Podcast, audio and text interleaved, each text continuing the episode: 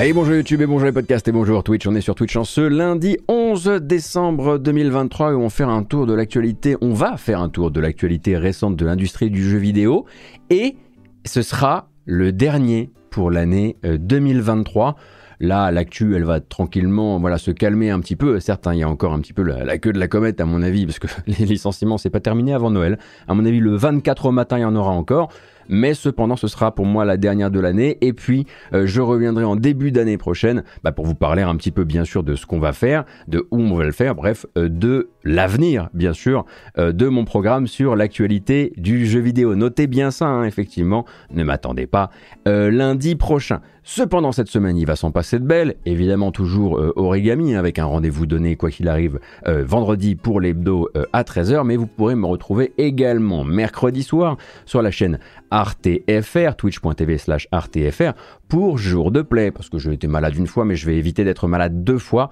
et donc je serai là pour assurer euh, la partie liée à l'actualité, la mage, mais aussi pour participer à toutes les discussions, une hot take de Médoc, hein, à propos du jeu vidéo, ou soi-disant, bon ben voilà, il faudrait peut-être, euh, il s'agirait d'arrêter, et puis éventuellement bah, discuter aussi avec notre invité, avec Opecrot, hein, on est très très heureux euh, de la recevoir, donc une bonne petite semaine là qui se, qui se profile, avec bien sûr le reste, hein, les préparatifs des Origami Awards, hein, également, qui pour rappel auront lieu la semaine prochaine, le mercredi 30 décembre à 19h30 en live euh, sur la chaîne Twitch d'Origami, mais également à l'eSpot à Paris. Il reste quelques places hein, si vous voulez euh, euh, vos sièges et puis bah, participer à cette cérémonie de remise de prix avec nous. Il y aura des sketchs, il y aura des trucs sérieux, il y aura re des sketchs, il y aura peut-être des jolies fringues, euh, et puis euh, à côté de ça, il y aura nous, et on sera sympa.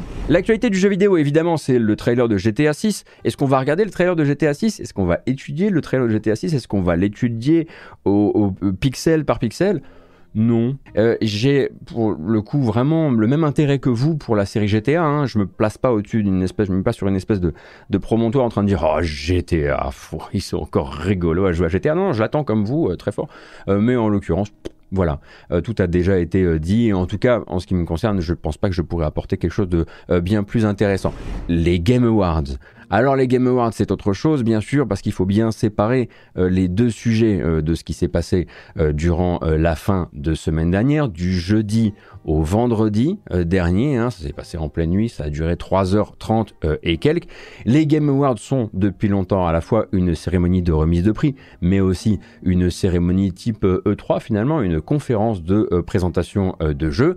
Jusqu'ici, le ratio était relativement équilibré ou pouvait encore l'être cette année, évidemment, tout a changé, ça, vous le savez. Alors, Bien sûr, on va parler euh, rapidement des annonces. Il y en a eu beaucoup, beaucoup, beaucoup de trailers. D'aucuns diraient que c'est une très bonne conférence de jeux vidéo, à défaut d'être encore une cérémonie de remise de prix. Chacun en a eu euh, pour euh, sa chapelle. The Rise of the Golden Idol, hein, si, vous aviez, aimé The Case of the Golden Idol, hein, une suite qui arrive l'an prochain.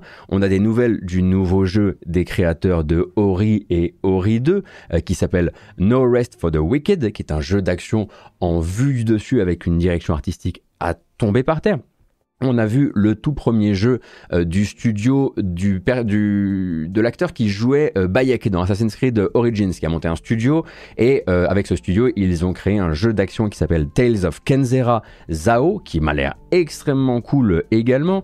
On a vu Dontnod apparaître avec Lord Records, non c'est pas Lost Records par Lord Records, Lost Records Bloom and Rage, qui me fait un petit effet un petit peu ça épisode 2 et qui m'intéresse du coup beaucoup. On verra à quel point c'est narratif et à quel point euh, c'est aventure.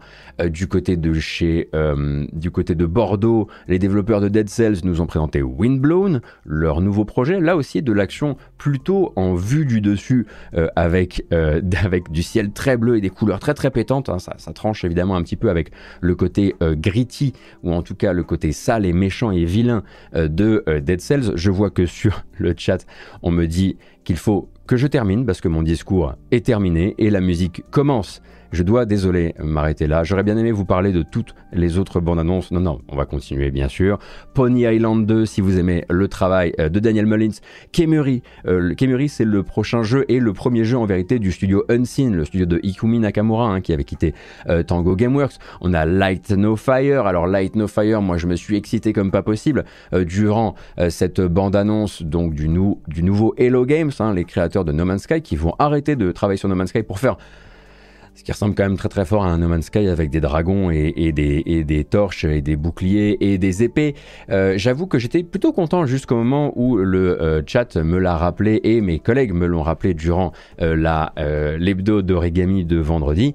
Il y a comme qui dirait à nouveau un retour des promesses dont on n'a pas forcément besoin du côté de chez Sean Murray qui s'est voilà, qui s'est dit que c'était forcément une bonne idée euh, de vanter la très grande dimension de la planète, euh, avec des pro de la, génération procédurale bien sûr, euh, du jeu plus grande que la Terre. Mais tais-toi, Sean, tais-toi, quoi. Tu sais, ça fait 5, 6, ça fait combien d'années que tu as appris qu'il fallait plus faire ça? Et pourtant, dès qu'il s'agit de rehyper un truc, ah, le naturel revient au galop. Monster Hunter Wilds sera le prochain Monster Hunter. Marvel's Blade sera le prochain Arkane.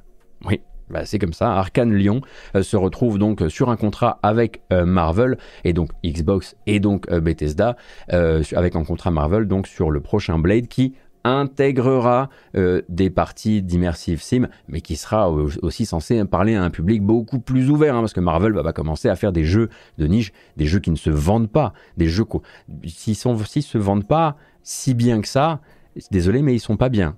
C'est ça la règle des Game Awards. Euh, et on a également vu passer World of Goo 2, car oui, la série World of Goo euh, revient. Qu'est-il apparu d'autre? Exodus euh, par des anciens de chez BioWare qui refont justement bah, Mass Effect. Hein, c'est des anciens de Mass Effect qui refont un Mass Effect avec un personnage qui s'appelle le Navigateur, qui s'en va très très très loin dans l'espace et qui va voyager par un certain une certaine suite de, euh, techniques euh, qui vont faire en fait que lui ne va pas vieillir pendant que les gens que lui euh, a connus vieillissent. On peut le dire, hein, c'est très inspiré par Interstellar, tant et si bien que Matthew McConaughey était sur scène durant les Game Awards pour montrer Exodus. Hein. ils ont vraiment assumé le truc jusqu'au bout. C'est vrai, on a vu un nouveau jeu de la série Mana également, qui continue à rentrer un peu dans le moule du RPG japonais euh, tel qu'on l'imagine aujourd'hui avec cette voilà, caméra en vue TPS, un monde qui semble en tout cas euh, ouvert à défaut de l'être complètement. L'initiative euh, Power Surge de Sega, non pas Power Surge, Power Surge de Sega, qui fera revenir plusieurs licences euh, sous la forme de nouveaux jeux. Pas de remaster, pas de remake, peut-être des reboots tout au plus. Jet Set Radio euh, sera de retour, Crazy Taxi sera de retour, Golden Axe sera de retour, Streets of Rage sera de retour et Shinobi sera de retour avec un style visuel extrêmement proche de ce que euh, la team Lizard Cube plus Guard Crush Game avait pu faire sur Streets of Rage 4. À mon avis, c'est eux, mais on n'a pas encore la confirmation. On a vu donc passer également Rise of the Ronin, hein, le prochain Team Ninja, donc Koei Tecmo Team Ninja en collaboration euh, avec euh, PlayStation, donc pour une sortie uniquement sur PlayStation 5, et ça a une date de sortie désormais, et c'est le 22 mars prochain. Hideo Kojima était là avec non pas euh, Death Stranding 2, mais avec Audi, ça se dit Audi et pas Odd ou OD, hein, Audi pour Overdose a priori ou Overdrive, je crois que c'est pour Overdose, euh, donc euh, son euh, nouveau jeu d'horreur manifestement successeur un petit peu de Pity qui pour rappel est donc financé par Xbox Games Publishing. Et il était là en présence également de Jordan Peele avec qui il collabore sur le jeu. Black Myth Wukong est venu montrer une date de sortie, ce sera le 20 août 2024 jusqu'au prochain report évidemment. Euh, sont apparus également qui d'autre Suicide Squad est venu un petit peu, Warframe est venu un petit peu, euh, Ready or Not est venu se dater, bah, il sort hein, cette semaine, hein. il sort le 13 décembre en 1.0. Skull and Bones, Skull and Bones est venu se dater également au 16 euh, euh, février euh, prochain. Là aussi, bah, lui, vraiment, on lui souhaite de ne plus se reporter parce qu'il serait quand même temps, effectivement, que ça sorte. Warhammer Space Marine 2 arriverait le 9 septembre 2024. Il va falloir être un petit peu patient, il va falloir attendre un petit peu. On a vu les développeurs de chez de Get the Fuck Out, de GTFO, annoncer ou montrer un peu plus de leur nouveau jeu qui s'appelle Den of Wolves. Même les développeurs de Vampire, de Masquerade Bloodhunt, souvenez-vous, le Battle Royale dans l'univers de Vampire la Mascarade qui reviennent avec un nouveau shooter musicien, multijoueur, pardon, j'ai lu le chat, qui s'appelle Exoborn. Qu'est-ce qu'on a vu d'autre? Attendez, je regarde un petit peu là. Ah oui, Frost Giant, hein, les anciens de Blizzard sont toujours là pour essayer de faire revenir l'esprit de StarCraft avec Stormgate. Stormgate désormais daté ou en tout cas placé sur la période de l'été 2024. Et euh, Pony Island 2, je l'ai déjà dit. No Rest for the Wicked, je l'ai déjà dit. Euh, ah Hellblade 2, a priori, euh, veut se placer sur l'an prochain, ou en tout cas se promet pour l'an prochain. Et il en restait un que j'avais complètement oublié, bien sûr, c'est Big Walk. Et Big Walk, c'est donc le nouveau jeu des créateurs de Untitled Goose Game.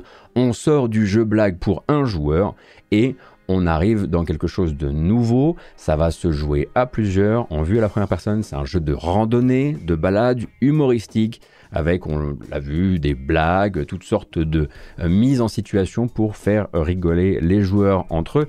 Ça fait sortir aussi cette semaine de chez PlayStation une petite surprise avec un DLC gratuit pour God of War Ragnarok, qui est donc un DLC avec du procédural et euh, des éléments de roguelike qui s'appelle Valhalla, ce qui nous donne God of War Ragnarok Valhalla. Ça commence à faire beaucoup.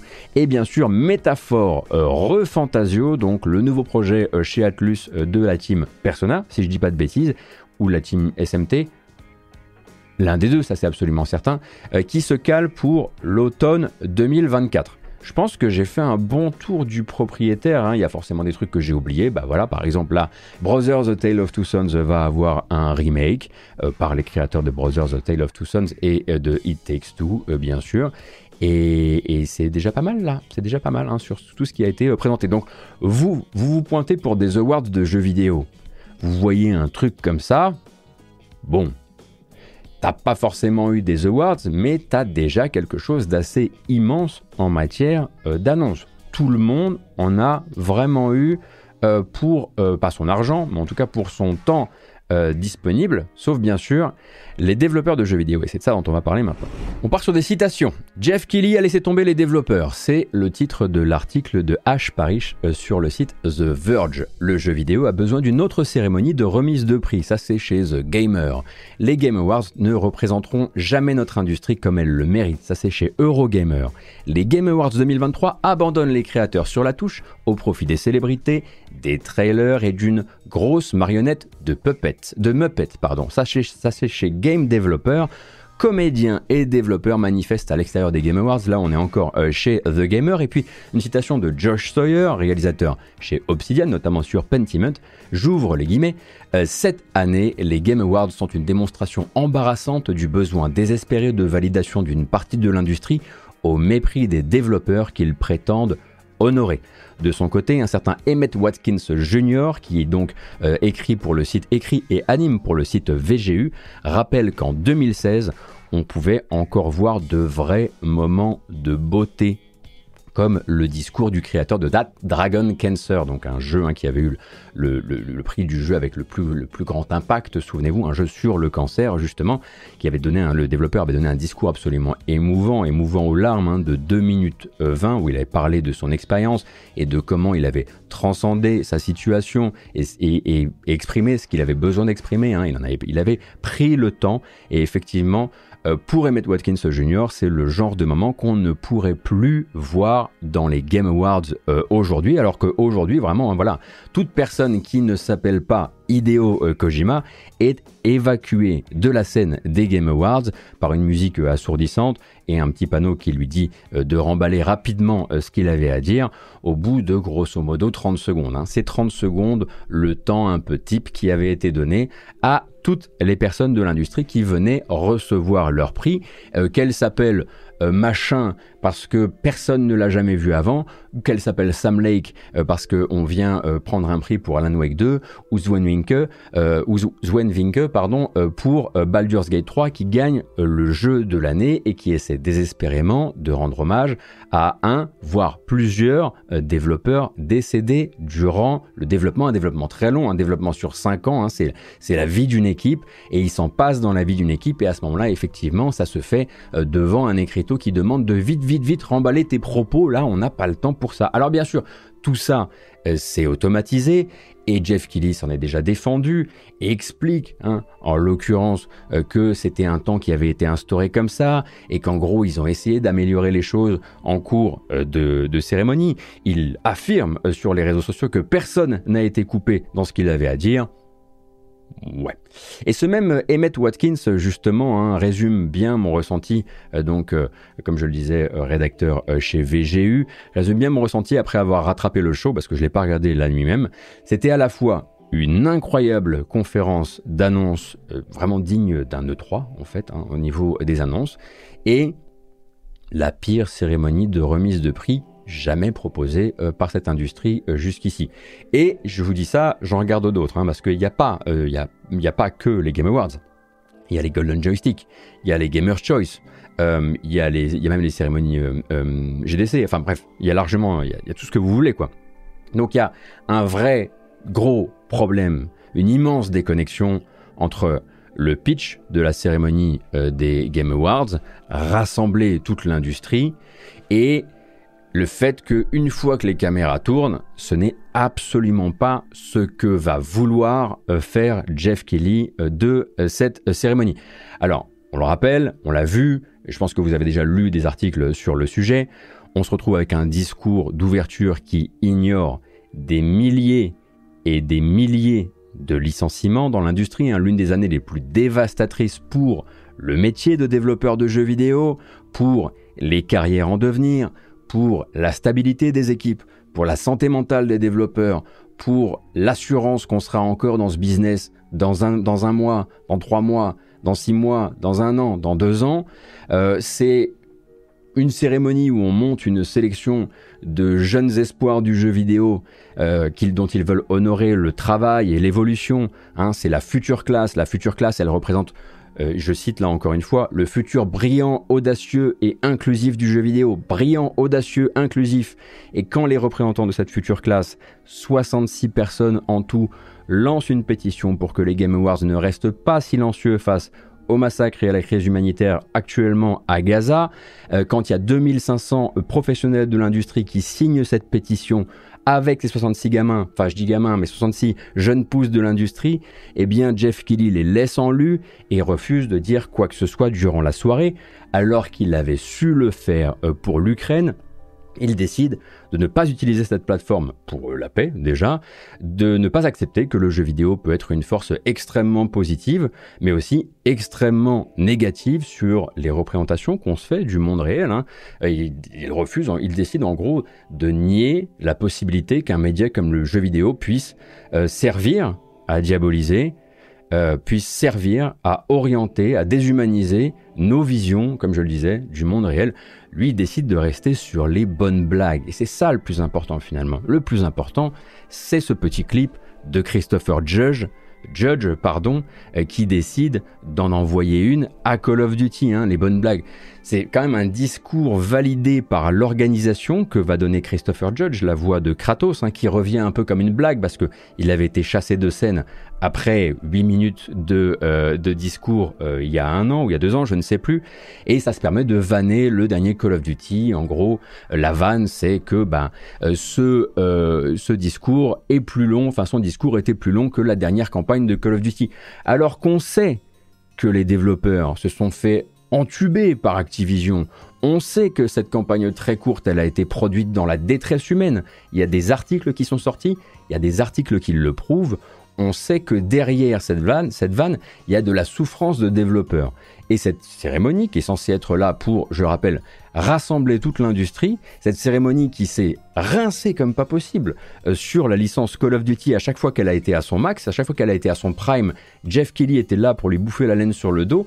Et là, quand, quand ça se casse la gueule, quand le vent change de sens et quand il, ça devient la mode de tomber sur Call of Duty, on y va, deux pieds décollés, dans une des pires années pour, bah, la profession de développeur de jeux vidéo. C'est les Game Awards, ben voilà, les, Game Awards, eux, si vous voulez, entre ça et les articles d'Eurogamer, et les articles de The Gamer, et les articles de Games Industry, et de Game Developer, etc., entre ça et ce clip euh, que vous allez avoir qui dit Kratos oblitère Call of Duty aux Game Awards, bah, Jeff Kelly, a fait son choix. On n'est pas surpris, mais on le revoit plus que jamais euh, sur euh, cette cérémonie. Là où cette fois-ci, ça va être moins digeste encore qu'à l'accoutumée, c'est la question, bien sûr, d'une cérémonie qui ne laisse aucune place aux états d'âme justement de ces développeurs, aucune place à ce qu'ils auraient besoin de dire. On l'a vu avec Neil Newbon, hein, le comédien de doublage qui joue Astarion euh, dans Baldur's Gate 3, qui avait des choses à dire, qui avait des choses à dire en matière de euh, santé mentale, euh, justement, qui n'a pas pu du tout le dire. Ils sont réduits, les gens qui fabriquent les jeux sont dans les Game Awards réduits à des fournisseurs de matières premières. Ils viennent, ils donnent leur jeu, ils se cassent. Et ensuite, il faut laisser parler Hideo Kojima, ou les gens qui connaissent du monde, ou les gens qui connaissent des gens qui connaissent des gens. Voilà, c'est le plus important. Sur Blue Sky, hein, on a un scénariste de jeux vidéo qui s'appelle James B. Jones, euh, qui était tellement dégoûté de ce qu'il a vu ce soir-là qu'il a pris euh, quelques mesures. Hein. C'est-à-dire qu'il a sorti son chrono et il a regardé un petit peu ce qui se passait. Les Game Awards, ils ont duré 3h34. Sur cette durée, vous avez 41 minutes 30 qui étaient consacrées aux récompenses soit environ moins de 20% euh, de l'émission. 14 des prix qui ont été distribués durant la soirée ont été distribués sur un total de 4 minutes 33, façon mitraillette, sans image de jeu, sans prise de parole des développeurs ou presque. Hideo Kojima et Jordan Peele qui viennent présenter juste la démo technique du projet Audi, c'est 8 minutes 41. C'est deux fois le temps qu'il a fallu pour récompenser 14 euh, prix euh, différents et certaines estimations donnent la durée totale de tous les discours d'acceptation de prix donnés durant la soirée à 12 minutes et quelques. À peine plus que Kojima pour l'intégralité des développeurs à qui on a tendu un micro pour euh, célébrer leur réussite, célébrer le fait de faire partie des jeux pas forcément les plus appréciés de l'année, parce que ça reste un concours de popularité internationale, on sait comment fonctionnent les votes, mais en tout cas les plus mis en avant cette année. Trois intermèdes musicaux, des couloirs publicitaires absolument infinis, du star talent qui n'a absolument rien à faire là. On est vraiment sur une cérémonie qui fera date comme étant, eh bien, la pire dans ce qui était déjà un format qu'on regardait avec parfois le regret. Le regret du temps perdu, l'impression de ne pas vraiment regarder des, remises de prix de jeux vidéo, l'impression parfois d'être pris effectivement pour bah, du temps de cerveau disponible.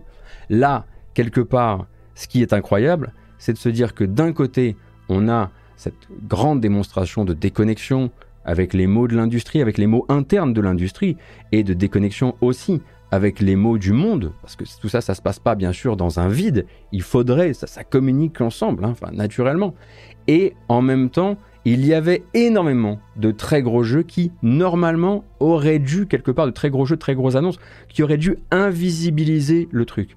Mais on est à un tel point de déconnexion, on a un truc tellement mauvais avec ces Game Awards en matière d'édito, en matière de manière de traiter les gens qui fabriquent les jeux, les gens qui amènent cette fameuse matière première, c'est vulgaire, mais c'est comme ça que ça s'est passé la, semaine dernière, que toutes les grosses annonces du monde n'y changeront rien. Le lendemain, les articles de presse sont unanimes. Alors bien sûr, vous pourrez me dire les articles de presse, la presse, elle a un, comment dire, comme dit l'expression anglaise, elle a un os à ronger avec, euh, avec euh, Jeff Kelly, parce que c'est vrai que c'est pas le dernier à invisibiliser le travail des, des reporters c'est pas le dernier à utiliser leur travail sur leur dos ou ce genre de choses. Euh, mais en l'occurrence, je pense sincèrement que là, on se retrouve dans une séparation telle que même si GTA 6 avait fait partie de la cérémonie, avait fait partie des annonces de la cérémonie, on n'aurait pas pu oublier ce qui s'est passé. Et je pense qu'il est extrêmement important euh, que ça continue à se dire partout où ça pourrait être dit, parce qu'on n'aura pas, il n'y a pas un autre show euh, que les Game Awards qui deviendra aussi suivi que les Game Awards, il faut que les Game Awards deviennent meilleurs. Nous, à titre personnel, on peut tout à fait décider de regarder d'autres awards. Et il y en a des mieux. Il y en a vraiment des mieux. On peut décider de ne pas les regarder aussi. Mais c'est actuellement l'événement qui est censé représenter euh, cette industrie. Et c'est en tout cas celui qui s'est imposé par une série de concours de circonstances et de travaux euh, très très appuyés de la part de, euh, de la part de Kili. Mais j'espère sincèrement que on ne peut pas descendre plus bas que ce qu'on a vu la semaine dernière. Voilà. Hier, je regardais une vidéo de Alana Pierce. Hein. Alana Pierce, hein, vous savez, elle a travaillé dans, euh, la, presse jeux vidéo pendant longtemps. Elle a elle a, écrit dans des magazines de jeux vidéo. Elle a participé aussi à des euh, chaînes tournées vers le jeu vidéo. Et elle travaille désormais chez Santa Monica, hein, chez Sony Santa Monica, donc qui travaille, qui sont les, les, auteurs de la série, la nouvelle série, enfin de la série God of War. Et donc Alana Pierce, elle était en train d'expliquer. Elle a fait une vidéo qui s'appelle Game of the Years Don't Matter. Et en gros, elle est surtout là pour expliquer comment se passe le processus de sélection et de vote euh, des euh, Game Awards.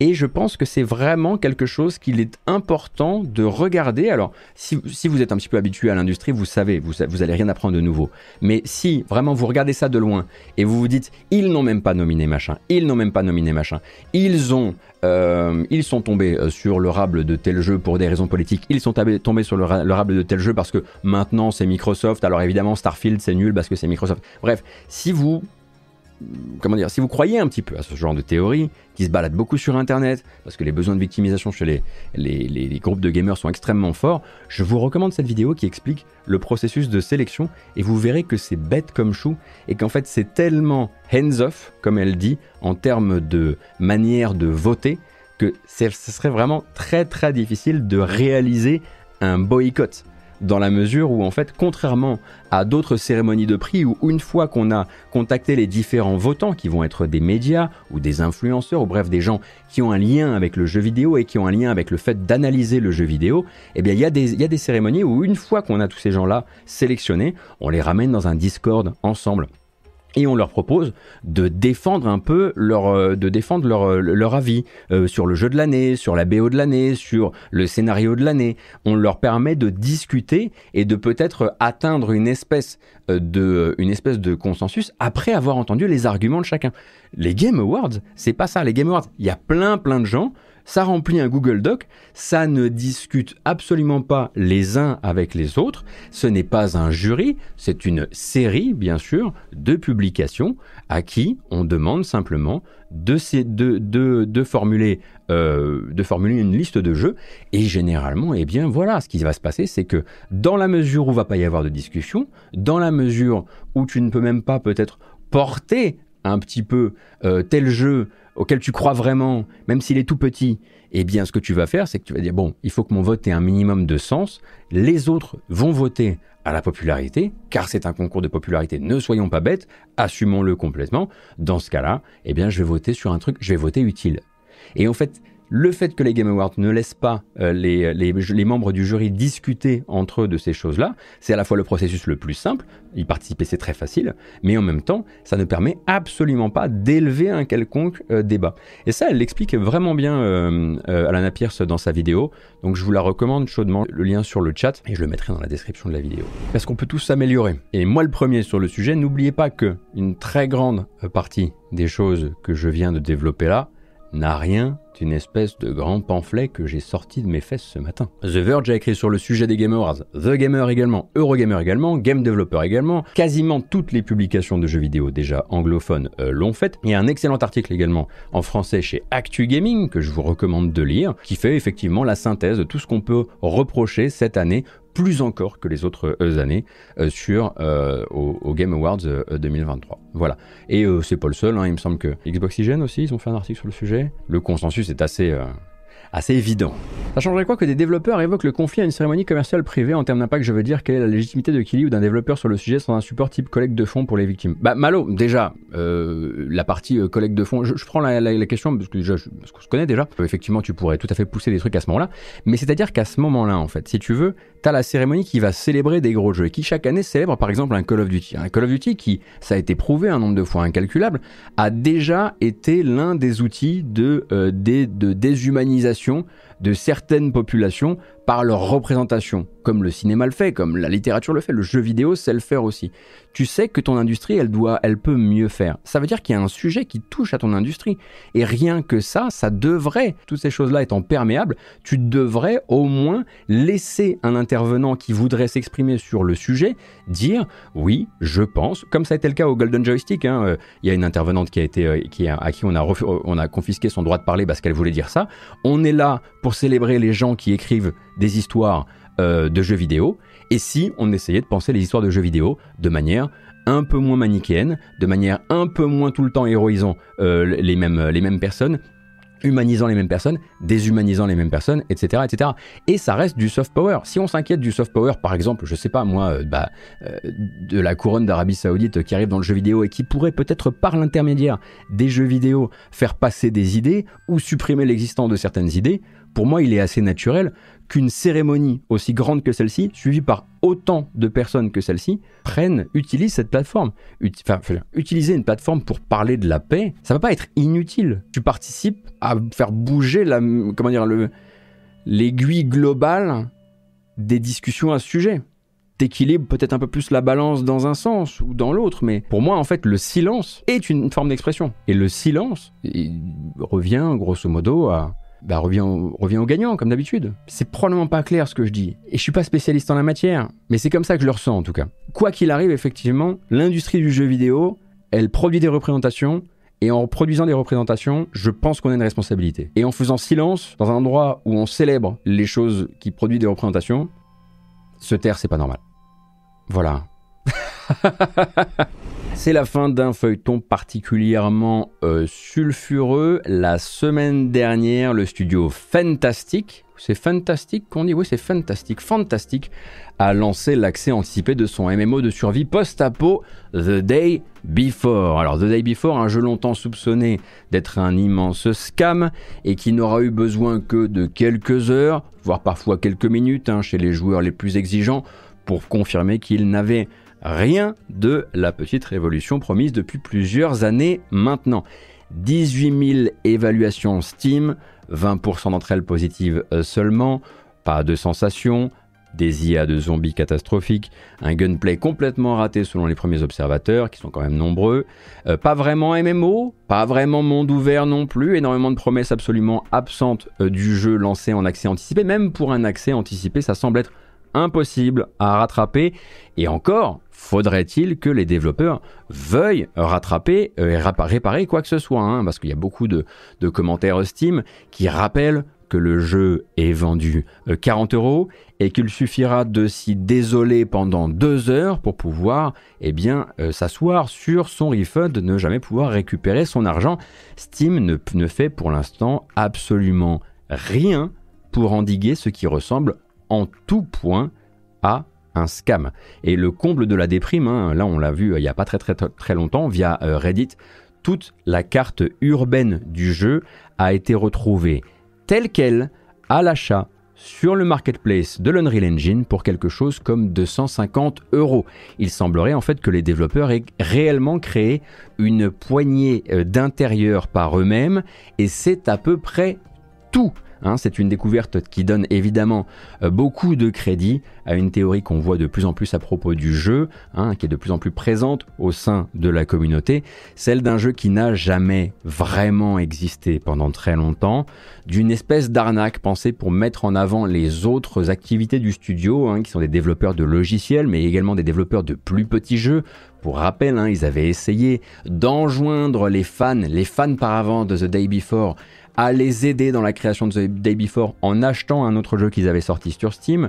Et en fait, une espèce de scam, de, tromperie qui serait allé beaucoup trop loin, si loin qu'elle en devient euh, partenaire exclusif avec euh, IGN pour les trailers du jeu, hein, parce que oui, du côté du service commercial d'IGN, on s'est jeté euh, sur cette manne, évidemment, des mensonges ensuite, et puis des mensonges démentis en cascade, jusqu'à devenir une espèce de, bah, de mensonge trop gros pour ne pas exister, donc une fabrication rapide d'un jeu en achetant un monde ouvert, en faisant quelques routines d'IA rapidement pour les zombies, et puis au moins essayer d'en tirer une sorte, de, ouais, de braquage Steam hein, basé sur l'immense attention dont bénéficiait le studio et le jeu. Hein. Je vous rappelle que c'est un des euh, jeux qui a le plus fait euh, parler sur YouTube. Alors maintenant ça paraît un petit peu dérisoire maintenant que le trailer de GTA 6 euh, est sorti, mais ça a été effectivement très très très utilisé par bah, une économie entière sur YouTube se base sur ces jeux qui ont l'air un petit peu trop beaux pour être vrais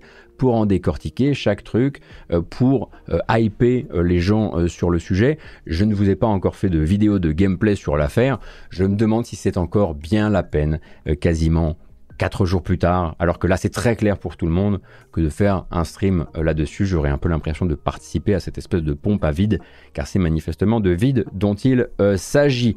Donc en tout cas, gardez voilà bien vos sous au chaud pour autre chose. Ce n'est absolument pas l'infime chance d'une issue heureuse qui subsistait encore dans la tête de certains The Day Before, et je pense sincèrement qu'à ce stade, Valve devrait réagir. Je me souviens pas ce que c'était que la dernière fois qu'ils ont réagi sur un cas de ce genre-là, mais ce serait, ça irait plutôt dans, le, dans leur sens, euh, tant là le plébiscite euh, négatif est évident.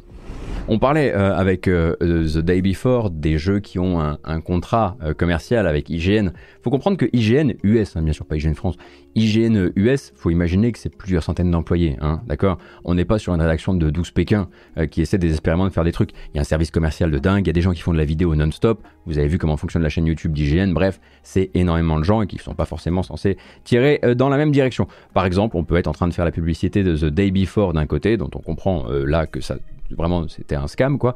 Et puis de l'autre, il y a encore eh bien, euh, des gens qui euh, travaillent à faire de euh, l'investigation, du report, du, comme Tintin, du reportering, bref, qui font, qui enquêtent chez IGN. Et il y en a une qui fait une année incroyable, j'en ai déjà parlé, je le redirai à chaque fois, Rebecca Valentine, hein, donc journaliste chez IGN, qui, bah, voilà, n'a pas cessé de s'intéresser vraiment au mouvement de l'industrie, aux conditions de travail au sein de l'industrie.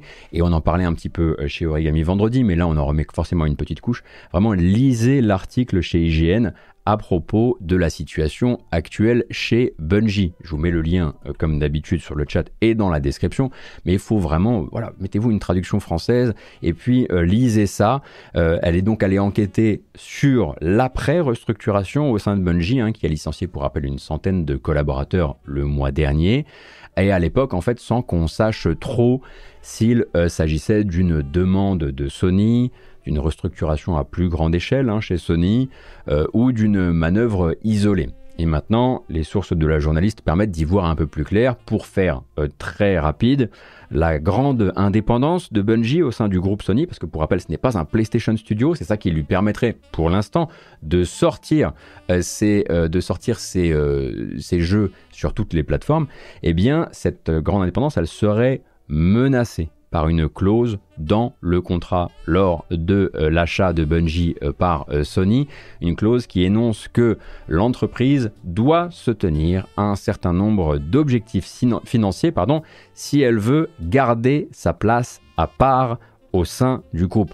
En cas d'objectif non atteint, Sony se réserverait le droit de remplacer intégralement le conseil d'administration par des cadres de chez PlayStation et donc d'absorber Bungie comme n'importe quel autre PlayStation Studio, sans forcément qu'on sache si ça, veut, directement dire que, par exemple, leur prochain jeu ne pourrait pas sortir sur console Xbox ou ce genre de choses, mais en tout cas, le changement de contrôle serait effectif, et cette passe de 100 licenciements serait donc quelque part le prix de l'indépendance de Bungie, ou en tout cas le prix qu'a décidé de mettre sur l'indépendance de Bungie euh, Pete Parsons, le patron de Bungie. Ça, bien sûr, est toute une série d'économies qui semblent déjà venir bien peser sur un moral déjà bien en berne chez les employés de Bungie, hein. ah, parce que voilà, on essaie manifestement de réduire les coûts au maximum. Ils sortent d'une restructuration, ils étaient 1200, ils ont perdu 100 personnes, ils ont vu plein de collègues partir, et évidemment, puisque ces collègues sont partis pour des raisons euh, économiques, leur charge de travail a été re-réparti sur les gens qui sont encore là. Donc des gens qui ont plus de travail, des gens qui ont perdu des collègues et des gens à qui on demande en plus de ça de faire des économies, comme vous pouvez vous en douter. Ça retombe un petit peu toujours sur les mêmes. Bien sûr que l'article de Rebecca Valentine va parler euh, de la QA, encore une fois, euh, mais pas que. Je vous recommande vraiment euh, ce, cet article qui est l'aboutissement finalement d'une année. Je vous recommanderais plutôt en fait d'aller sur IGN, de trier par auteur si on peut le faire, de, chercher Rebecca Valentine et de lire toute son œuvre. Si il y avait un Game Award euh, de, du meilleur rapport en termes de, de, journalisme, de terrain et d'enquête. En tout cas, elle serait nommée pour moi. Probablement lauréate du prix aussi, mais nommée, ça c'est sûr. Le licenciaton continue, je suis désolé, mais voilà, bah, on approche des fêtes et puis bah, il faut essayer d'en licencier un maximum avant les fêtes. Qu'est-ce que vous voulez que je vous dise? C'est ainsi. Euh, donc, euh, bien que le silence des Game Awards sur le sujet, euh, voilà, impose une espèce d'impression de c'est terminé ou ça n'est jamais arrivé, bah ça continue. Alors, dans l'hebdo d'origami de vendredi, on en parlait, hein, Electronic Arts par exemple, qui promettait il y a quelques temps euh, à Codemasters, qui sont des spécialistes de la simulation automobile, en tout cas des jeux de sport euh, automobile, euh, une forme d'autonomie. Il leur avait promis effectivement pas, pas forcément une indépendance au sein d'Electronic Arts, parce que ça n'existe pas, mais une forme d'autonomie en échange comme il le disait, d'une responsabilité financière accrue. Ça vous rappelle quelque chose? Oui, on vient de parler de Bungie. Eh bien, pour EA, euh, les résultats très médiocres de F1 2023, ça ne peut pas rester sans réaction. Voilà, il y avait une responsabilité financière accrue et désormais, eh bien, il va y avoir des conséquences, si bien que euh, Electronic Arts a choisi de commencer à dégraisser chez Codemasters. Alors, ils ne disent pas dégraisser, j'ouvre les guillemets, ils disent opérer de petits changements organisationnels. C'est trop mignon. On se dit, oh là là, c'est on va serrer un petit boulon ici, desserrer un petit bidule par là. Alors ça c'est dans le communiqué qu'ils ont fourni à, IGN. Hein. Donc on ne sait pas pour l'instant combien de personnes sont concernées par ce euh, petit changement organisationnel, bien sûr. Et puisqu'on est dans ce sujet, on va rester euh, dans ce sujet avec Embracer. Préparez-vous, c'est un tunnel. Je suis désolé, c'est un tunnel. Embracer, donc, euh, c'est désormais à la porte du studio New World Interactive que la faucheuse vient toquer après des rumeurs la semaine dernière d'une fermeture complète du studio, les choses vont se faire un peu plus progressivement, même si le résultat semble tout à fait inéluctable au final. New World Interactive, c'est qui déjà? New World Interactive, euh, ce sont les créateurs de Insurgency Sandstorm, qui est donc un shooter militaire que vous connaissez peut-être. Et donc c'est une entreprise, une entreprise qui a été rachetée par Embracer en 2020, puisque c'est quand même souvent comme ça que ça se passe, hein. c'est racheté dans les trois dernières années, et c'est ceux qui prennent en premier manifestement. Et donc ça avait été racheté en 2020, euh, New World Interactive, et ça avait été placé sous la branche commerciale Saber Interactive. On en parle très souvent de Saber, et c'est justement Saber qui avait pris le relais sur toutes les mises à jour de Insurgency dans le but de laisser New World Interactive travailler sur leur prochain euh, projet. Et bah, je crois que vous connaissez un peu scénario par cœur parce que c'est exactement ce qu'on s'est dit à propos de Fish Labs la semaine dernière, autre studio Embracer. Ils les ont laissés travailler euh, sur le jeu, mais le nouveau jeu n'a pas trouvé grâce auprès d'Embracer, ou en tout cas auprès de cette nouvelle version de Embracer qui cherche désespérément à faire des économies partout. C'est à se demander s'ils regardent encore un jeu pour ce qu'il vaut, ou un jeu sur à quel point il ne rapportera pas assez de blé par rapport à ce qu'ils espèrent. On le sait, hein, le groupe veut se recentrer sur les trucs vraiment vraiment porteurs. C'est dommage, quand tu possèdes quoi 140 studios de développement? Te recentrer sur les trucs un peu porteurs. C'est un peu tard peut-être pour prendre cette décision, mais voilà. Le projet de New World n'a pas euh, donc trouvé grâce aux yeux d'Embracer, qui a donc ordonné l'annulation du développement et des licenciements au sein de l'entreprise. Alors, les euh, sources ne concordent pas forcément sur le sujet. Certaines sources affirment que c'est tout le studio qui a été renvoyé, d'autres sont moins sûrs à l'heure actuelle. La version officielle de Saber Interactive qui parle pour Embracer, c'est que l'entreprise elle ne ferme pas et que Saber Interactive va essayer de réembaucher autant de devs euh, que possible très probablement pour assurer quelques mises à jour encore hein, sur euh, Insurgency Sandstorm, parce que le jeu existe déjà, et aussi parce que Saber est en train de travailler sur plein plein plein euh, de projets en même temps.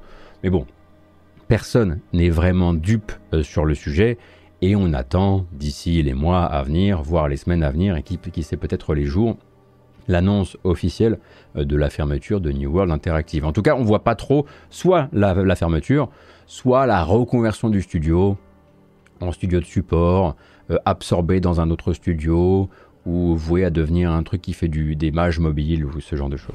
On va parler de League of Geeks. Je suis absolument euh, navré hein, pour les mauvaises nouvelles. La citation euh, est, un petit peu dramatique et elle va vous en rappeler une autre. On va se battre jusqu'à notre dernier souffle.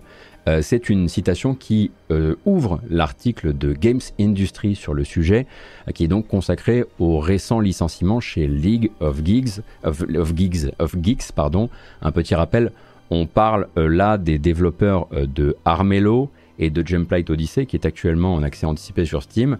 C'est le plus gros des studios totalement indépendants de la scène australienne. Et quand je dis totalement indépendants, c'est-à-dire qu'ils n'appartiennent pas à un groupe et ils ne sont pas cotés en bourse non plus.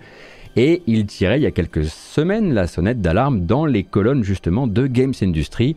On avait parlé hein, d'ailleurs ici de cette interview dans laquelle le patron du studio, il, avait l'air euh, très inquiet, hein, aussi bien de l'état euh, des financements accordés aux indés actuellement que de la difficulté pour un gros studio comme eux, parce que c'est quand même 70 personnes, même connus comme eux, parce que Armello ça a été un jeu indé important, eh bien la difficulté d'exister dans une année aussi pleine euh, de grosses sorties que celle-ci. Et on va être très franc, il y avait comme une sonnette d'alarme hein, entre les lignes euh, de l'article. Et voilà maintenant le résultat.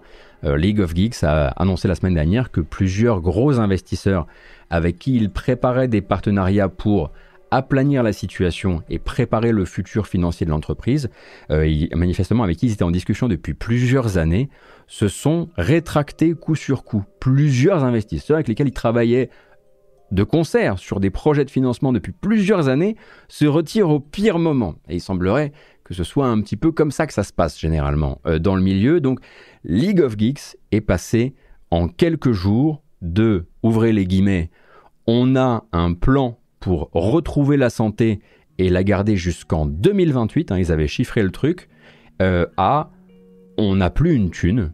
Et le dilemme désormais, c'est de licencier ou de fermer. Alors ils ont choisi la deuxième option.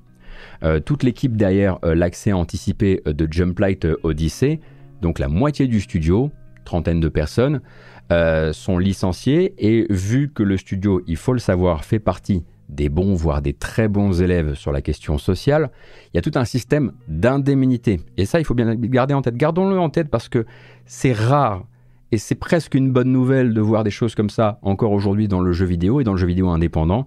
Donc il y a tout un système d'indemnité et d'intéressement euh, qui avait été préparé en amont sur les futures ventes euh, du jeu, même pour les personnes qui ne feraient plus partie de l'entreprise, même pour les personnes qui auraient été renvoyées.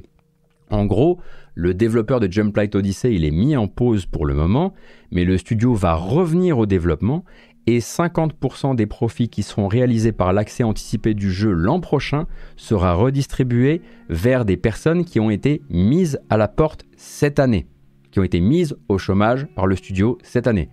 Gardez bien ce truc en tête, ça rend la foi. On verra pas ça trois fois dans l'industrie du jeu vidéo cette année, je ne pense pas. Et donc c'est la, solution qu'a trouvé le patron euh, Trent euh, Custers pour, comment dire, illustrer le fait que même si League of Geeks euh, souffrait, comme lui le dit, d'un trou dans son budget qu'il suffisait en gros de combler une fois pour que les affaires reprennent, même si l'inflation et la hausse du coût de la vie en Australie ont énormément compliqué la situation du studio, la situation actuelle reste, qu'on le veuille ou non, et c'est lui qui le dit, sa responsabilité en tant que patron du studio et c'est pour ça qu'il est très content d'avoir contracté ce truc en avance. Il est très content de pouvoir accompagner des gens qu'il licencie financièrement sur le temps long avec les futures ventes d'un jeu sur lequel ils ont travaillé. Moi je trouve ça, pardon, mais admirable. On est dans une industrie qui a du mal à créditer les gens qui sont partis en cours de développement. Là, on va redistribuer une partie du profit à des gens partis en cours de développement contre leur gré. C'est incroyable. Ça devrait effectivement, ça pourrait être une base de travail, mais c'est pour l'instant encore quelque chose d'incroyable. L'entreprise, elle va donc continuer sur un nouveau plan de dépenses jusqu'en mars, un nouveau plan de dépenses avec deux fois moins de salaire, hein. donc euh, évidemment le plan est, forcément euh, naturel naturellement pardon, euh, plus euh, léger, et ils vont essayer de tirer le meilleur parti de Solium Infernum, qui est le remake d'un très vieux jeu PC, euh, et qui doit sortir le 14 février. Donc ils ont de la thune jusqu'en mars, ensuite ils espèrent que le jeu qui sortira en février va permettre de remonter la pente, et de là, voir si le boulot peut reprendre sur Jumplight Odyssey, qu'ils vont essayer ensuite d'amener jusqu'à la 1.0, qu'espèrent les joueurs, parce que le jeu s'est malheureusement lancé en accès anticipé avec quelques bugs très embêtants, et c'est d'ailleurs un truc qui avait été abordé dans l'interview précédente chez Games Industry, le fait que, eh bien désormais, si tu te pointes avec un accès anticipé qui a encore des gros bugs, tu te fais vite descendre euh, sur, euh, les, euh, sur les forums Steam, sur les évaluations Steam, et l'algo désormais est manifestement beaucoup moins permissif avec un jeu qui reste une bêta payante,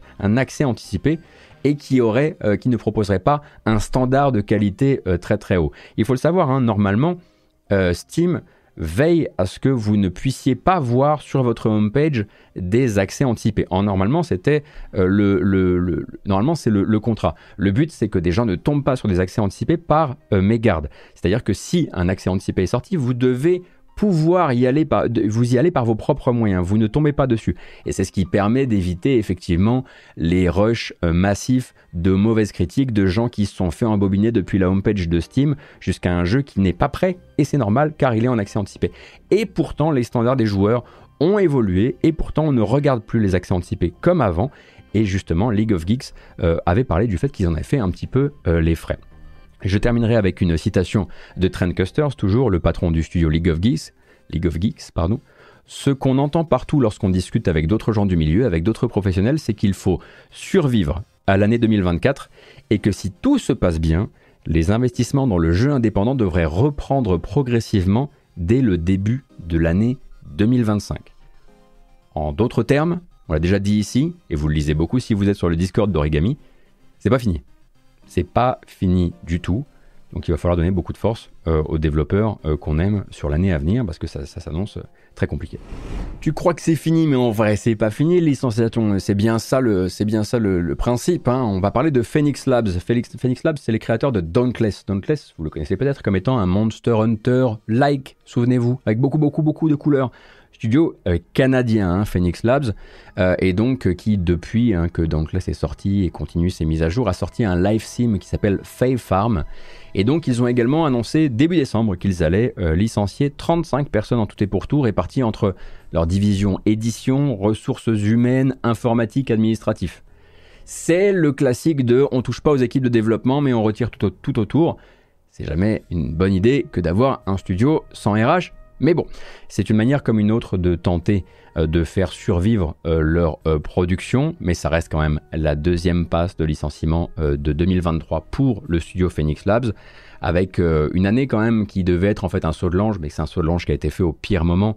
C'est une, année qui a été marquée en fait par la prise d'indépendance du studio vis-à-vis de leur ancien possesseur qui s'appelle Garena. Il me semble qu'ils étaient un peu en bisbille avec Garena d'ailleurs, mais imaginez, vous êtes un développeur euh, une petite boîte de, création de, jeux vidéo, vous vous séparez d'un éditeur qui avait peut-être les reins financiers, peut-être, peut-être pour s'occuper de vous, et vous vous séparez de votre possesseur en mai 2023. Évidemment, l'année va être compliquée et manifestement, c'est ce qui se passe. Donc, il y a eu deux passes de licenciement. Euh, les deux cadres principaux euh, du studio sont partis un peu au même moment et désormais, Phoenix Labs va essayer d'avancer alors que clairement, ils ont perdu une bonne partie euh, de la voilure. Et ce ne sont pas les seuls, puisque Tiny Build se sépare également d'un nombre non connu euh, d'employés, on l'a appris il y a quelques jours. C'est vraiment une très grosse semaine hein, sur le terrain des licenciements. Euh, donc c'est une restructuration tout simplement chez Tiny Build. C'est un éditeur qui est connu notamment pour Hello Neighbor 1 et 2. Hein, c'est, voilà, c'est principal, c'est leurs jeux qui ont, à mon avis, eu les, les plus grosses présences médiatiques et qui a commencé d'abord en réduisant ses prévisions pour l'année fiscale en cours avec, je cite cette phrase, des chiffres de vente anormalement bas en euh, octobre. L'éditeur parle d'un marché en fait en grande détérioration, comme ils disent, et confesse que plusieurs contrats qu'ils comptaient signer avec des développeurs indépendants d'ici la fin de l'année 2023 vont voir leur période de négociation rallongée, et que peut-être que tous ces contrats ne survivront pas aux nouvelles phases de négociation. Là, vous avez vraiment l'illustration de ce que les développeurs indépendants nous disent depuis des mois, à savoir la difficulté aujourd'hui d'obtenir la confiance et le budget d'un éditeur quand on est un petit studio, parce qu'il va plutôt se dire, hey, je te signerai l'an prochain si ça ne te dérange pas, continuons à négocier, sauf que parfois les développeurs sont au mois, à la semaine ou au jour pour pouvoir continuer à exister euh, financièrement. Il y a eu euh, quatre reports de jeux édités par Versus Evil, qui est une branche euh, de Tiny Build. Et en fait, c'est cité comme étant la cause principale de la prudence financière actuelle de l'entreprise. Notez que je dis prudence, mais chez Games Industry, par exemple, on n'a pas manqué de noter cette phrase du boss de Tiny Build, qui en dit beaucoup, des histoires, des, trucs et des machins, Alex Nichiporchik, qui s'appelle, il parle, je cite, de la douleur physique, de se séparer des valeureux collègues qui ont tant apporté à l'entreprise. Mais il donne pas de chiffres. Alors quelques heures plus tard, c'est sur un autre site qui s'appelle Game World Observer. Qu'est-ce qu'on source aujourd'hui? On source, on source, on source. Game World Observer, pardon, qui obtenait euh, plus d'informations là-dessus en s'invitant en fait dans un groupe Telegram de développeurs. Et en fait, sous les mots parfaitement choisis hein, du patron de euh, TinyBuild, se cacherait en fait une passe de licenciement qui a déjà eu lieu dans au moins trois studios euh, serbes avec des suppressions de postes allant de 10 à 30% des effectifs. On attend bien sûr l'officialisation des chiffres par TinyBuild. Et quand tu crois que c'est fini parce qu'en fait avant c'était fini mais c'était pas fini, et eh ben en fait il se trouve que c'est pas encore tout à fait fini. On a également des licenciements chez Sega, chez Sega euh, du côté de Montréal, et plutôt chez Rovio en vérité. Mais Rovio maintenant ça appartient à Sega, donc le studio euh, Lumi, euh, qui est une, entreprise québécoise hein, comme je le disais, c'est l'une des deux filiales à Montréal de Rovio et donc de Sega désormais va fermer ses portes on croit comprendre que cette, douzaine de développeurs, eh bien, euh, tout simplement, étaient là à la base pour que Rovio, comment dire, réfléchisse à la possibilité de développer des jeux sur PC et sur console, puisque pour rappel, euh, Rovio à la base ce sont des développeurs de jeux mobiles, donc c'était une espèce de petite tête de pont hein, vers le jeu PC console, sauf que quand Rovio est racheté par Sega, pourquoi on aurait besoin d'un studio qui étudie la possibilité d'amener des jeux sur console et sur PC vous avez vu Sega en Europe, il n'y a, que ça, des développeurs PC console. Donc bah, c'est tout simplement des doublons, de la redondance. Et donc eh bien, cette redondance, elle, s'illustre par une fermeture du studio euh, Lumi. Et puis fermeture également pour triple topping. Et là on est plutôt sur... Bah, c'est un petit peu plus en marge effectivement du reste de l'industrie, même si c'est forcément lié d'une manière ou d'une autre. Euh, en fait c'est une euh, fermeture de studio indépendant, le studio danois Triple Topping. Je ne sais pas si vous les connaissez. En fait, ils se sont déclarés en faillite et ils ont licencié toute euh, l'équipe. Triple Topping, c'est les gens qui ont fait Inglet. Inglet, Y-N-G-L-E-T. Un formidable jeu que je vous recommande, hein. vraiment si vous aimez euh, le jeu, le jeu indépendant, le jeu un peu expérimental, le jeu envoûtant aussi, c'est quelque chose vraiment Inglet. Et donc ils avaient fait ensuite Welcome to Elk, et ces jours-ci, il travaillait sur un autre jeu qui s'appelle Dead Pets euh, Unleashed. Et donc la patronne du studio, qui s'appelle Astrid Refstrup, elle mentionne à la fois de très grandes difficultés rencontrées hein, par l'industrie euh, du jeu vidéo indépendant, hein, euh, dans laquelle elle s'inscrit bien sûr, elle, a les mêmes, vit les mêmes difficultés que, les autres. Et puis, en fait, ces problèmes de santé personnelle qui, je cite, l'ont empêché d'assurer la capitainerie du studio avec assez d'applications au cours de l'année passée, alors que c'était justement une année euh, charnière. Donc Triple Topping semble chercher cependant des moyens de faire perdurer euh, leur projet au-delà justement de cette ligne de vie du studio, parce que la ligne de vie du studio euh, s'arrête. Et justement, cette espèce de live sim punk rock qui est censé être Dead Pets Unleashed, il pourrait continuer, son développement pourrait continuer sous une forme ou sous une autre. Je cite encore la boss du studio, vous pouvez et vous devriez wishlister Dead Pets, ça vaudrait tout l'or du monde pour mon équipe et pour moi. Ça ressemble peut-être à un autre studio qui va se créer derrière, avec peut-être une autre personne euh, en charge de l'équipe, mais peut-être une session de licence entre les deux pour que le développement puisse aller au bout euh, de euh, son chemin.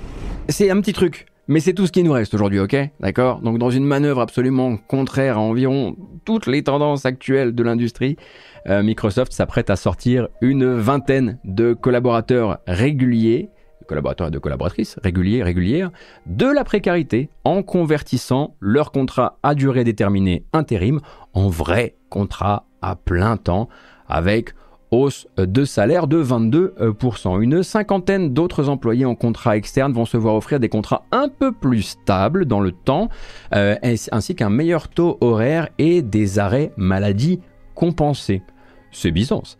Euh, c'est Bloomberg hein, qui euh, a d'abord capté cette information, confirmée ensuite par euh, la vice-présidente de Microsoft, Amy Panoni.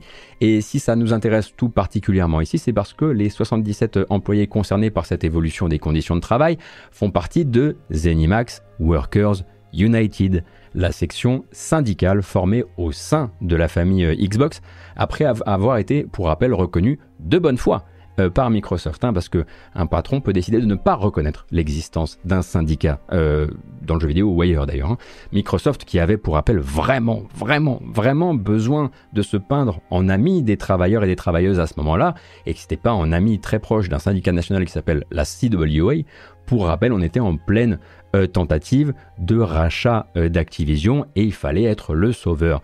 Et donc ils se sont très vite retrouvés, une fois qu'ils avaient accepté de signer cette espèce d'accord de neutralité avec les, le syndicat, eh bien, ils ont été très vite euh, conviés à des négociations par différentes euh, cellules euh, syndicales qui se montaient, et notamment Zenimax Workers United.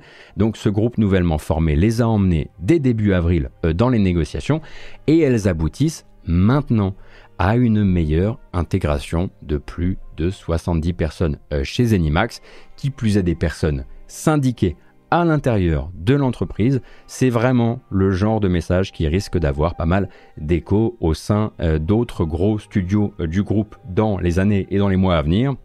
J'ai vraiment très très hâte de suivre euh, ce dossier l'an prochain parce que quand Ubisoft, quand Ubisoft, ah zut, quand Microsoft va commencer à, voilà, il va falloir intégrer tout ce beau monde hein, avec Activision, etc., etc et eh ben, c'est des discussions qui, elles, vont rester extrêmement vivaces. Et il faut les garder vivaces. Et c'est ce genre de bonnes nouvelles qui aident à les garder vivaces. Donc c'est, plutôt cool. Que ça ne vous détourne pas de l'évidence. Hmm? Bethesda reste Bethesda. Bethesda reste Bethesda comme Bethesda l'a encore démontré la semaine dernière en patchant discrètement le bon vieux Skyrim Anniversary Edition pour réintroduire une nouvelle fois un grand marché. Oh, j'en tape dans mon micro, un grand marché au mode payant. Bah si, vous avez, raté, ça. Bah, c'est sûr qu'un patch dans Skyrim Anniversary Edition en 2023, ça peut passer inaperçu. Mais bon, voilà, c'est pas tout à fait nouveau, hein, l'envie de monétiser les mods euh, dans les jeux Bethesda. Comme le rappelle très bien euh, Victoria Kennedy euh, sur Eurogamer, hein, on a connu l'offensive de 2015, la première, qui devait permettre en fait aux modeurs de vendre leurs mods Skyrim euh, via Steam. Et puis on a connu le retrait de cette initiative. il y a eu la deuxième charge en 2017 qui s'appelle le Creation Club, qui proposait un entre-deux avec des modes de fans euh, qui, qui étaient invités à commercialiser leur jeu par Bethesda. Donc c'était sur invitation et aussi des DLC par les développeurs du jeu. Et puis voici la troisième idée, sortie un peu en surprise la semaine dernière, une mise à jour du Creation Club qui laisse n'importe qui se porter candidat pour devenir un créateur euh, vérifié et vendre euh, ses modes, sachant que bah, bien sûr Bethesda a complètement revu sa charte. Au passage, histoire d'ouvrir un maximum les vannes, ça va, c'était il y a longtemps maintenant euh, Skyrim, donc lâchez-nous la grappe. Si maintenant ils ont envie de produire et de vendre des, des, jeux qui ne sont absolument pas lore friendly, eh bien ils peuvent le faire. Avant c'était un petit peu ce qui était dit, c'était hey, on t'invite dans le Creation Club, mais commence pas à vendre des M16 dans le jeu. Parce que tu es dans la boutique interne du jeu, donc ça ferait mauvais genre.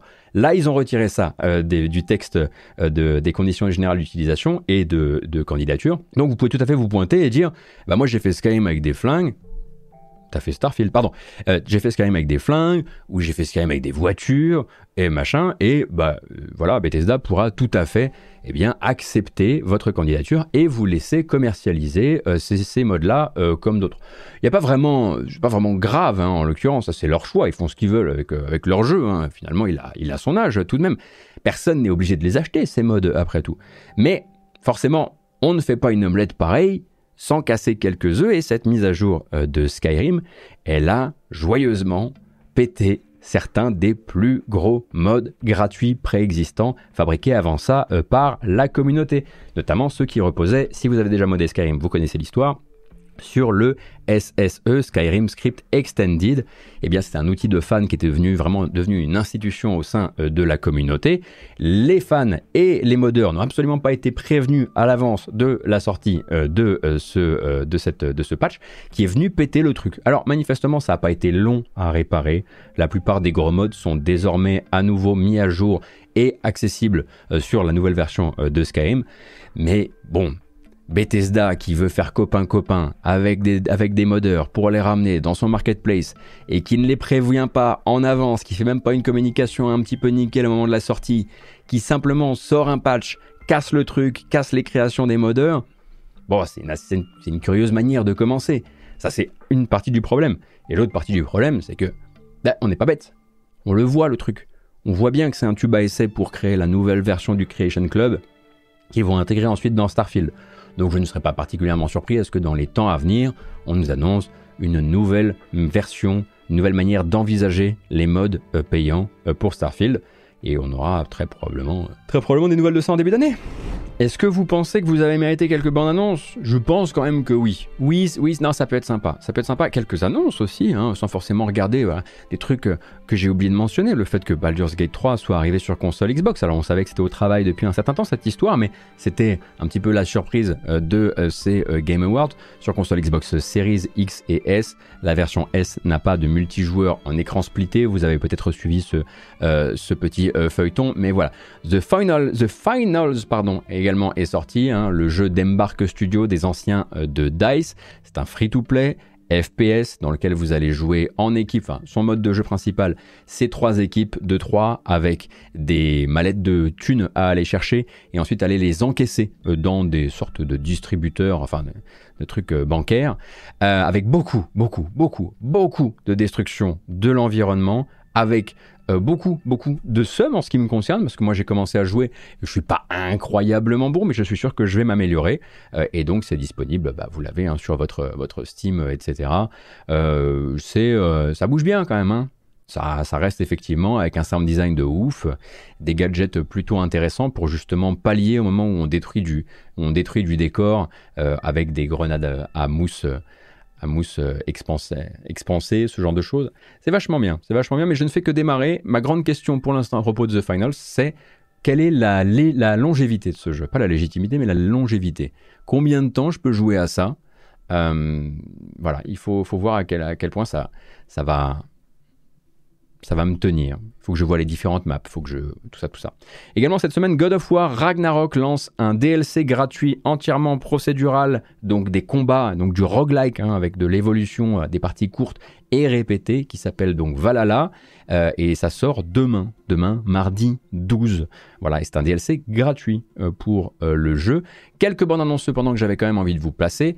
Déjà le 31 janvier, si vous aviez aimé Eastward, et eh bien maintenant vous pourrez jouer à son DLC qui s'appelle Octopia.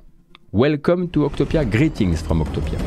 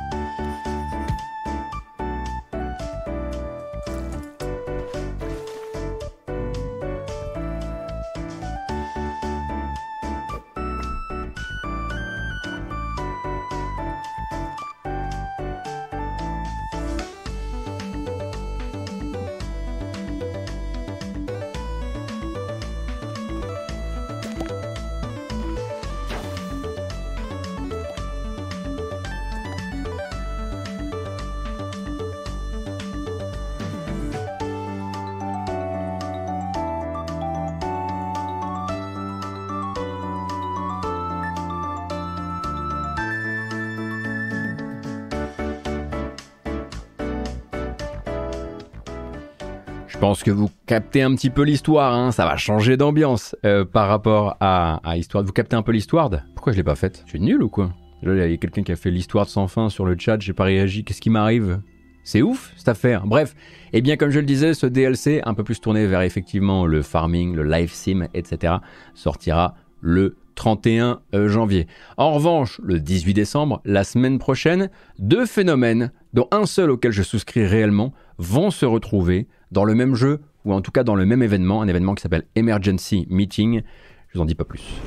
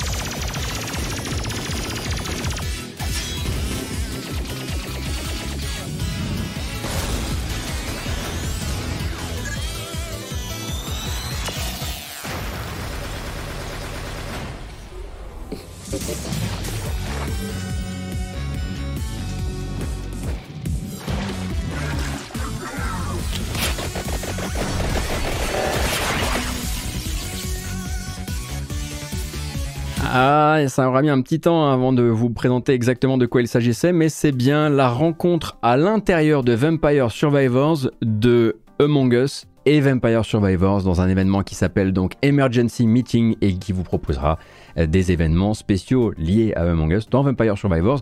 Genre que Vampire Survivors, la semaine d'avant, avait déjà annoncé, pour rappel, genre un mode histoire. C'est pas fini, hein. Le développeur Poncle, on va l'appeler Poncle, eh bien, voilà, a décidé qu'il allait utiliser son argent. Alors d'abord ça a été effectivement une bande originale symphonique pour le DLC, et puis maintenant c'est des trailers animés, des featuring avec les grands du jeu, vidéo indépendant, on n'a pas fini d'en bouffer, si vous adorez ça, euh, c'est pas tout à fait terminé. Et puis en voici un autre hein, qui avait effectivement lui aussi beaucoup d'argent pour un indé, bon en l'occurrence lui, il avait une sacrée, sacrée entreprise dans le dos, c'est Dave the Diver. Dave the Diver s'est dit, tiens, on est deux jeux là, un peu aquatiques cette année, qu'est-ce qu'on pourrait faire?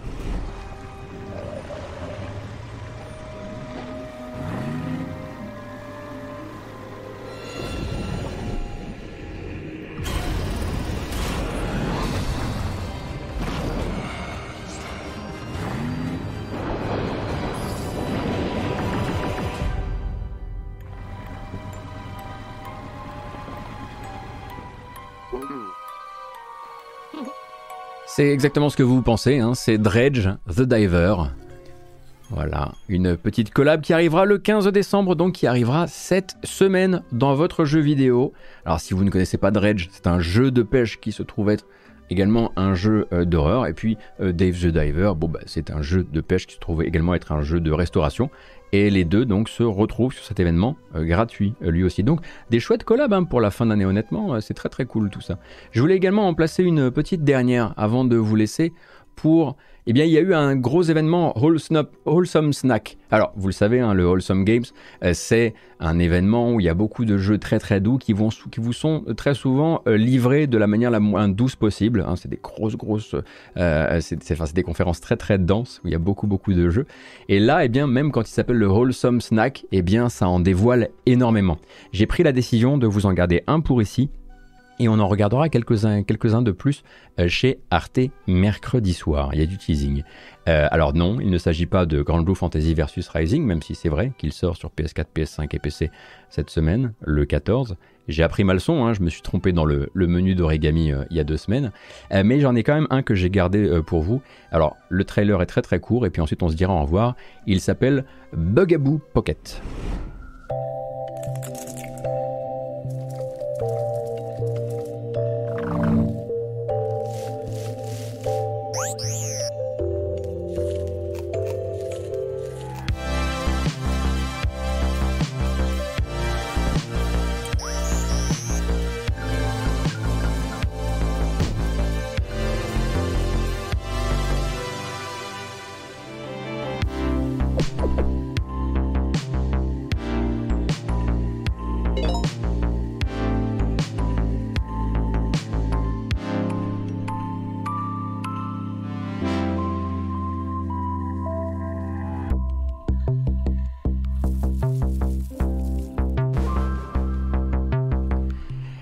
C'est bien ça, Bugaboo Pocket. Hein. C'est la rencontre, on va dire. C'est pas forcément du Pokémon, c'est plutôt du Tamagotchi avec des petits insectes mignons que vous allez pouvoir euh, faire grandir, élever, potentiellement un jour également enterrer ou, dresser euh, sous forme de cadre.